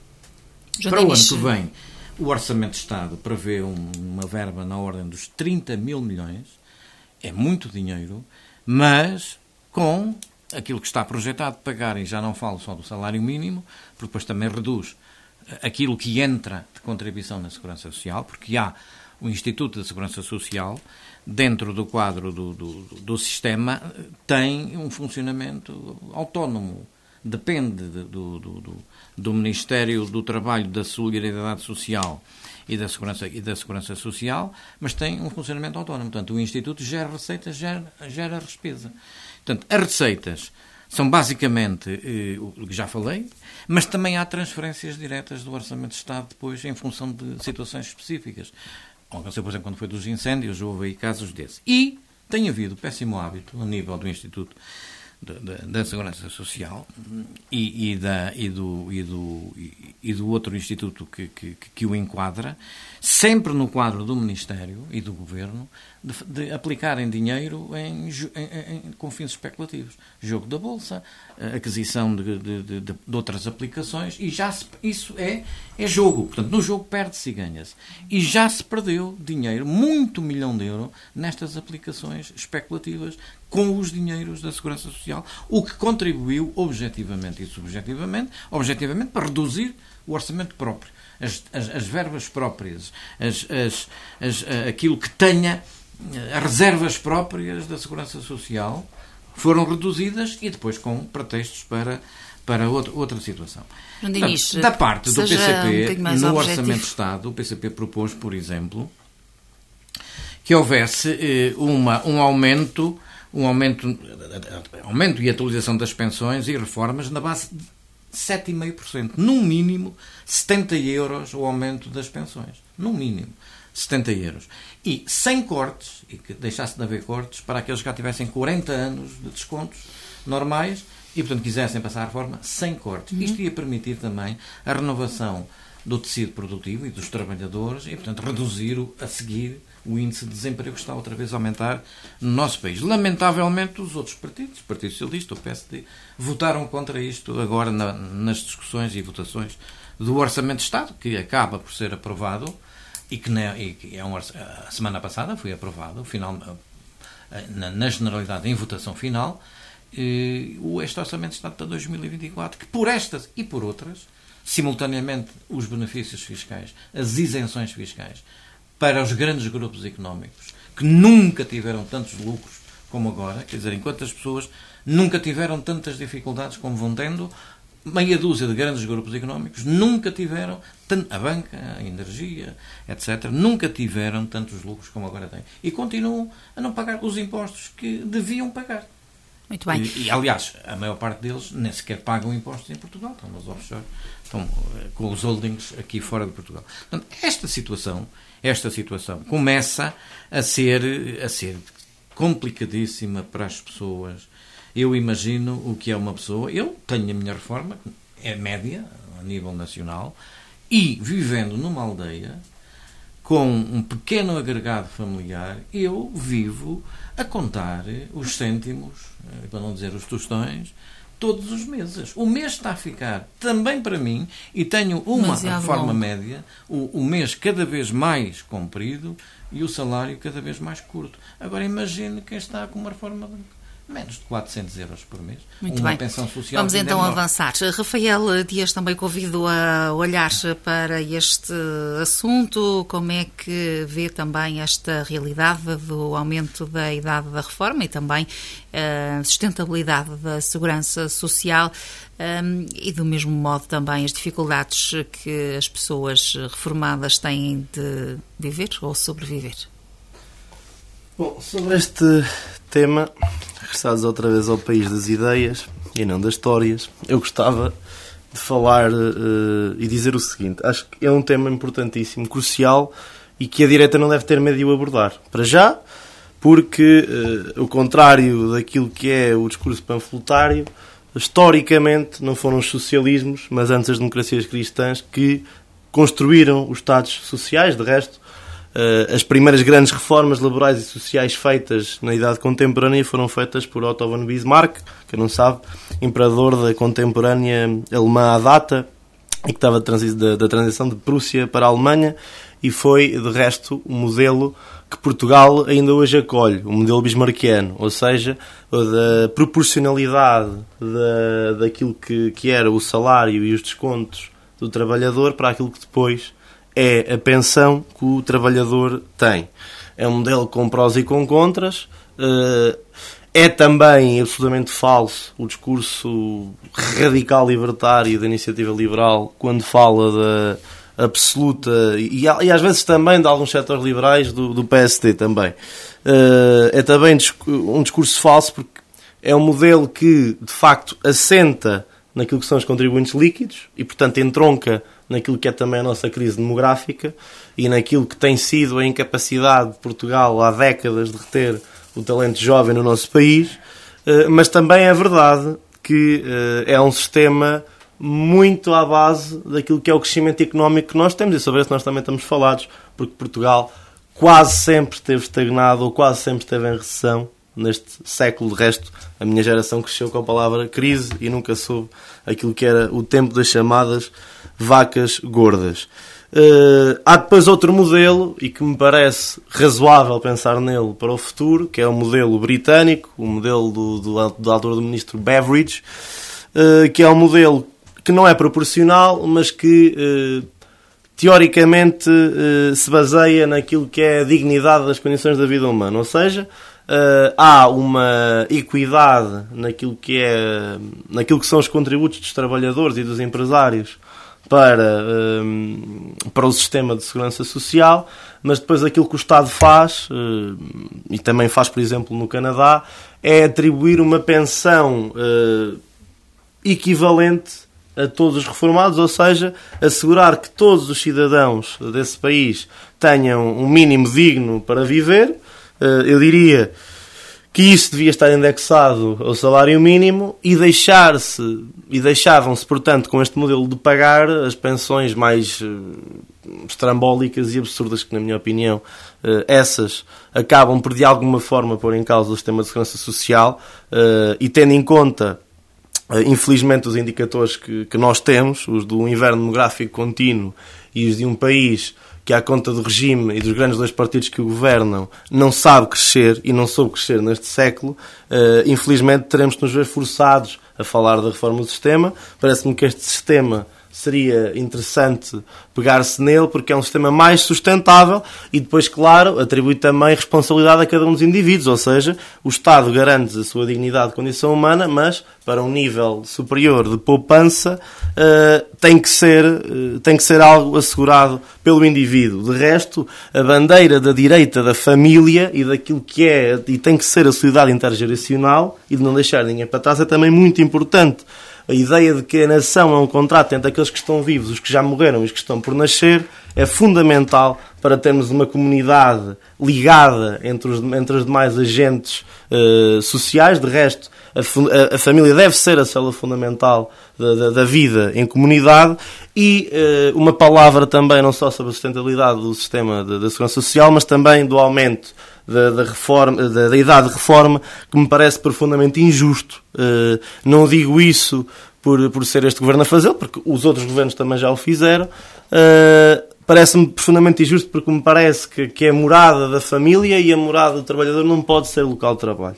Sinceramente, e acho que tem que se avançar nesse nível uh, das mais variadas formas. Seguramente que a idade da reforma é algo que deve ser respeitado, porque se a esperança média de vida aumenta, ok, é verdade, mas uh, as pessoas já trabalharam tanto que acho que merecem ter alguma dignidade na reforma que têm, ou seja, para gozarem um bocadinho aquilo que é a vida, porque a vida não pode ser só trabalho. Verdade, concordamos todos com isso, certamente.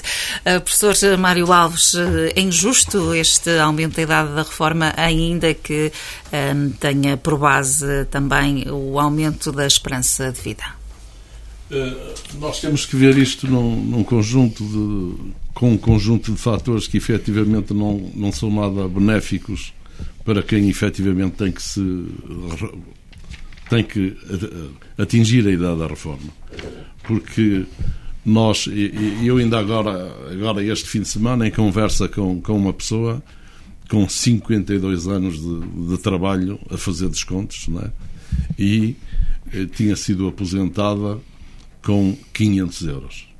E, portanto, continuou a sua vida de trabalho, tem 72 anos e ainda está a trabalhar. Recebe a sua reformazita, mas está a trabalhar e, e a tentar aumentar um pouco mais a sua, o valor da sua reforma. Isto porquê? Porque nós temos um conjunto de fatores para definir a, a reforma, desde o, o, o fator da sustentabilidade, a depois a forma como é, como é calculada a reforma, com os 40 uh, melhores anos de, de, de, vencimento agora de, a partir de 2001. Antes disso era com, com os 15, dos 15 os 10 melhores. Portanto, houve sempre aqui algumas alterações que tiveram que ser feitas e ajustamentos. É? Porquê? Porque isto tem a ver com uma coisa que é essencial e, e, da qual nós, infelizmente, não conseguimos sair, que é o crescimento económico. Se nós não conseguimos crescer em termos económicos, se não temos um PIB mais elevado, naturalmente que temos maiores dificuldades ainda para manter todo o sistema em funcionamento. Da forma como nós temos o sistema, é, daqui por 20 anos, no caso do, o Rafael, daqui por 20 anos, ainda não está aposentado, mas se a Liliana estiver, naturalmente vai ter uma pensão ainda mais baixa, porque o corte, logo à partida, não vão ser 20%, vão ser 30% ou 40%, porque tem a ver com o crescimento, por um lado, por outro lado, com aqueles fatores que o Rafael já enunciou, que é o tal inverno demográfico, nós não conseguimos também sair daqui, e portanto é uma situação extremamente complexa. E aquilo que eu antevejo é que, infelizmente, os próximos aposentados vão ser ainda mais pobres que os atuais. A minha preocupação é precisamente essa: é que os próximos vão ser ainda mais pobres que os atuais. E eu acho que aqui sim acho que devia haver aqui um entendimento a nível nacional, um entendimento global que, que levasse a que conseguíssemos alterar este paradigma, que é um paradigma muito mau realmente para, para as pessoas que, que se vão aposentando, que se vão reformando, porque uh, os valores com que ficam são insustentáveis para viver. O, o Jano estava a fazer referência a que a sua pensão é média e mesmo assim já começa a fazer as contas aos, aos, aos cêntimos, não é? Agora imaginemos o que é uma pessoa a viver num grande centro urbano com uma aposentação, a média é de 591 euros, não é? Imaginemos o que é que aqui é que isso vai dar lugar. Isso ainda é média. Ah, Isso ainda é média. que vai dar lugar àquilo que ainda hoje, ainda hoje eu estava a almoçar, não é? E, e a ouvir pessoas que estavam a ser questionadas na televisão e, e diziam precisamente isso, que ou compravam comida e medicamentos, mas depois tinham o problema da renda de casa, depois têm o problema da água, depois têm o problema da luz e depois passam frio em casa porque não têm condições, eh, não têm, eh, portanto, disponibilidade financeira para pagar a luz. Isto realmente é um drama, um grande drama social que nós temos no nosso país e que merece uma reflexão profunda de todos, de todos os partidos políticos, desde da, da- da- da dita da dita direita à, à, esquerda, merecia efetivamente aqui uma tomada de posição de fundo da- do- dos, dos representantes políticos portugueses para que se conseguisse aqui algum consenso para alterar estas regras e não andarmos aqui sempre a jogar a pedra porque é da direita, ou porque é da esquerda, ou porque é do centro, ou porque é do, do PSD, não sei. Porque se nós fôssemos a falar agora nisso, eu teria que dizer aqui que muitas das pessoas em Portugal começaram a ter reforma quando Sá Carneiro foi Primeiro-Ministro, que não recebiam nada. Foi quando Sá Carneiro foi Primeiro-Ministro que atribuiu a- às pessoas da- que, que faziam os descontos para a Casa do, do Povo as chamadas pensões rurais. Foi nessa data, em 1979. Portanto, isto é importante que se diga. Agora, como é que evoluímos? Pelos vistos, evoluímos mal. É evidente que a sustentabilidade é fundamental. A dita aplicação dos dinheiros a que o, o, o Jano fez referência também é fundamental, porque eu não percebo porque é que nós aqui fazemos aplicações em que temos prejuízo e vem, por exemplo, os, os holandeses, o sistema da, da- de capitalização da reforma holandês e compra a brisa. Porquê? Porque tem lucros. Então, porquê é que nós andamos nós a vender aos estrangeiros aquilo que nós eventualmente podíamos, eh, podia ser nosso e com eh, tirando dividendos para efeitos sociais que são tão fundamentais? Há coisas que às vezes é difícil ao cidadão comum e mesmo ao não comum, porque nós não nos podemos Tem situar já no domínio do, do cidadão comum, já a a esse nível de informação estamos um pouco acima, não é? É difícil compreender este tipo de situações. Doutor e por isso é que eu digo que é, tem que haver uma reflexão profunda Doutor sobre, Romanteiro, é preciso este- repensar problema. este sistema? Bem, quanto a esta questão, acho que a primeira, a primeira coisa que nós devemos aqui referir é, é que esta questão não deve ser uma questão de bandeira para nenhum partido político. Ah, a sustentabilidade da segurança social é algo que é fundamental, como é óbvio. Ah, e, efetivamente, há pouco o professor Mário Alves dizia, e eu concordo plenamente com ele, não, deve andar, não devemos andar aqui a tirar pedras uns aos outros por uma razão muito simples. Por uma razão muito simples. É que nós não temos dúvidas nenhumas que nós não vivemos no melhor dos países, mas também não vivemos no pior. E a grande questão que nós aqui temos eh, é esta. O que é que- qual é a grande responsável da situação que neste momento vive a Segurança Social? A grande responsável é uma coisa chamada inversão da pirâmide demográfica. E essa é que é a grande questão. Porquê? Por uma questão muito simples. Há pouco o, o- o- o Rafael, que não gosta que eu conte histórias, mas desta vez contaste e, e gostei de ouvir. eh, a- a- a histó- Obrigado. eu contei, mas eu ouvi e gostei. Ouvi e gostei. O Rafael referiu aqui uma situação que é que é verdadeira. Ou seja, nós começámos efetivamente de uma determinada forma. Mas quando estamos a começar numa determinada forma, estamos a falar no início do século XX. Estamos a falar no início do século XX em que, efetivamente, em termos demográficos, a população ativa, o blue collar, que ele aqui também já falou, era. Como é que. Era generalizado. Ou seja, havia muita gente a contribuir. E a grande questão, todo o regime da segurança social assenta nisto. Nós estamos a falar de contribuições, de solidari- solidariedade intergeracional. E para haver uma solidariedade intergeracional, o que é que tem que haver? Quanto mais são as pessoas que estão na base, os contribuintes, mais fácil é manter a sustentabilidade, como é óbvio. E foi com base nisto que foram criados e que foi criado este sistema de segurança social. Também aqui falou numa questão interessante que é a questão do Canadá. O Canadá foi dos primeiros países a instituir também este sistema. Mas também foi o primeiro a mudá-lo. Mas também foi o primeiro a mudá-lo. Porquê? Porque conseguiu efetivamente verificar que a, a continuação daquele sistema acabava com o tempo por ser completamente insustentável. Por uma razão muito simples. E isso qualquer um dos nossos ouvintes compreenderá. É que é completamente diferente nós, num país com 10 milhões de pessoas, dos quais eventualmente metade serão contribuintes, ter 5 milhões de contribuintes ativos para 1 milhão ou 2 milhões de, de pensionistas, ou caminhar-se para o inverso. E a inversão desta tal pirâmide demográfica assenta, assenta, que assenta essencialmente em quê? Exatamente no aumento da esperança de vida, leva a que isto seja insustentável. Nós dizemos, e todos nós sabemos isto, quer dizer, nós hoje em dia é, é relativamente comum ter pessoas nossas conhecidas que chegam aos 90, 95 anos, alguns até mais. Há 30 anos atrás isto não acontecia. Alguém com 70 ou 75 anos era considerado velho. Hoje em dia não. Hoje em dia não. A esperança de vida efetivamente aumentou e depois leva a esta questão. É-se pensionista durante mais tempo, durante mais 5, 10, 15, 20 anos, e quem está na base a contribuir para que se pague a pensão são cada vez menos porque a natalidade também diminuiu.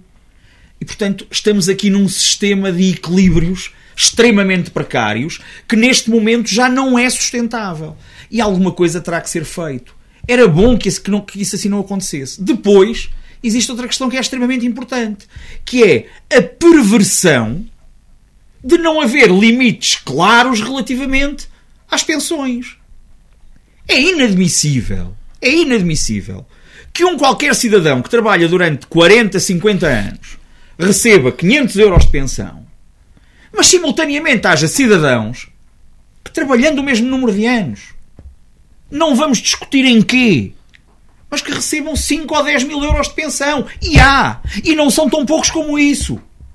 Ora, isto subverte claramente a intenção. É um duplo privilégio. A intenção acabava por ser solidarizar-nos com, aquele, com os mais frágeis, solidarizar-nos com aqueles que deixaram de ter capacidade para produzir eles próprios e angariarem eles próprios o seu sustento, mas que fizeram durante 40 anos. Essas pessoas contribuíram para que isso acontecesse. Eu dou-vos um exemplo. Eu dou-vos um exemplo. Os meus pais têm à volta de 85 anos. Os meus pais, hoje em dia, estão a receber uma pensão, é verdade mas contribuíram durante 40 e tal, 50 anos de trabalho para que fossem pagas as pensões dos que vieram antes deles. A grande questão é que cada vez somos menos. Eu falo somos menos porque ainda estou no ativo, obviamente. Cada vez somos menos os contribuintes líquidos para que seja possível pagar estas pensões. Portanto, é preciso nivelar, Agora, não é, é o preciso, dessas pensões. Se me perguntarem, então e qual é a forma de resolver isto? Epá, não sei. Com toda a franqueza, não sei.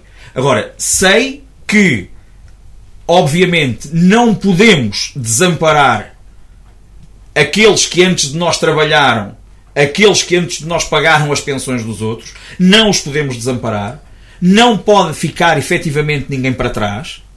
Agora, também temos que ser capazes de encontrar aqui uma fórmula de permitir que o Rafael, nomeadamente. Eu, eu, é curioso que eu há bocadinho estava a pensar um bocadinho nesta questão e, e, e lembrei-me das primeiras vezes que eu ouvi falar nisto. Eu estava a acabar o meu curso e já se dizia: epá, eu não sei se quando eu me reformar alguém me vai pagar a, a reforma. O meu problema. o meu, não, mas, mas é, o meu problema é que isso foi há quase 30 anos atrás. E o meu problema é que eu daqui por alguns anos estou nesse sítio. E o problema é que estou lá a chegar. E, e já, continua, já vai ser e continua a fazer e, essa e questão. continuamos a ter esta questão. Agora imaginem o que será se não mudar nada quando for a altura do Rafael. E portanto, obviamente temos que encontrar aqui uma solução. E esta solução mais uma vez, e muito bem, refiro tal e qual aquilo que já foi dito aqui, quer pelo, pelo João Diniz, quer pelo professor Mário Alves, quer pelo Rafael Dias. Nós não podemos, a Segurança Social não pode ser bandeira de nenhum partido. A Segurança Social tem forçosamente que ser a bandeira de um país. A solidariedade social é fundamental que exista entre todos os cidadãos e, mais ainda, com aqueles que são mais necessitados e mais ainda com aqueles que estão mais fragilizados. E se nós, enquanto país, não formos capazes de pensarmos em conjunto e fazermos as reformas em conjunto para que qualquer cidadão tenha um final de vida digno como merece, então deixem-me dizer-nos, se calhar não merecemos continuar a existir enquanto país. João Diniz pediu uma palavra para concluirmos o nosso Eh, debate. Não, há de facto, portanto, estamos num dos temas que não, não, não estou a falar pelos outros colegas aqui, pelas pessoas, mas dos temas que nos merece maior atenção. Como eu disse, lembro-me bem dos tempos dos nossos avós, que depois de toda uma vida de trabalho não tinham reforma e tinham que andar ali às sopas, ou de familiares, quando não as chamadas sopas dos pobres. E, portanto, é uma questão de, de justiça e de dignidade que é extremamente importante. Em relação a isto, eu acho que a segurança social, a gente diz, e em geral estamos de acordo, não tem que ser bandeira de nenhum partido, mas passa pelo concreto. O problema é que depois chegamos ao concreto. Qual é o valor médio da, da, da, da, da reforma ou das prestações sociais? É, o valor médio é 500, mas isso é médio, porque há muita gente que recebe menos 400 euros e menos. É, e, portanto, Questionamos como é que se aumenta- vive e como é que se vive assim, aumenta, não é? Como é que se aumenta essas pensões numa altura em que é, o custo de vida aumentou muito tudo.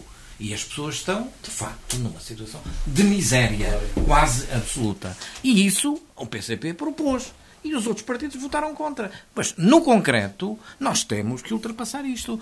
Porque se, em determinado momento, começa esta gestão do Instituto de Gestão Financeira da Segurança Social começa a não haver algum desequilíbrio entre receita e despesa, vai ao orçamento, como tem ido, vai ao Orçamento de Estado reforçar o orçamento Da Segurança despesa, Social. Da, despe- da Receita, perdão, o orçamento da Receita do Instituto da Segurança Social, de Gestão Financeira da Segurança Social. E para isso, põe a pagar impostos quem está cheio de isenções, aqueles que nunca ganharam tanto dinheiro como agora. Absolutamente pornográfico, escandaloso, à nossa custa das nossas dificuldades. E que isto é, que isto é passível de se mudar se houver vontade política. Vontade Se de todos. houver vontade João Diniz. Liliana, só uma questão que é, esta é uma questão claramente pessoal e é uma, esta é uma história. É uma história. É das coisas mais engraçadas que eu tenho e das, das boas lembranças que tenho do meu avô paterno. O meu avô paterno morreu em 1998 com 98 anos. E na altura, quando, quando começámos. genética de É. Quando, no meio das coisas dele, às tantas encontramos uma coisa extraordinária que eu ainda hoje guardo com, com, com, muito, muito, com muita amizade e, e, e meiguice. Uma carta remetida por ele ao então Ministro da- do Trabalho e Solidariedade, Silva Peneda, a agradecer um aumento de pensão. Isto, é- é- o, meu, meu avô, na altura, houve um aumento de pensão e agradeceu. Eu, eu tenho isto comigo, ainda hoje, e, e lá está. hum, é de facto uh, um, curioso perceber que isto é, é das preocupações das pessoas, é da grande preocupação da pessoa. E, e- e isto hoje eu guardo com muito carinho. Uh, agora continuo a dizer: a segurança social não pode, nem é a batalha de ninguém, é, é a batalha de todos. Não, é, não pode ser a batalha só de alguns, Mas, oh, é a batalha de oh, todos. Só, só uma coisa ainda quero dizer. O Dr. Rui Monteiro há pouco falou, quando estava a acabar o curso, que estava a pensar como é que haviam de ser pagas as pensões quando ele.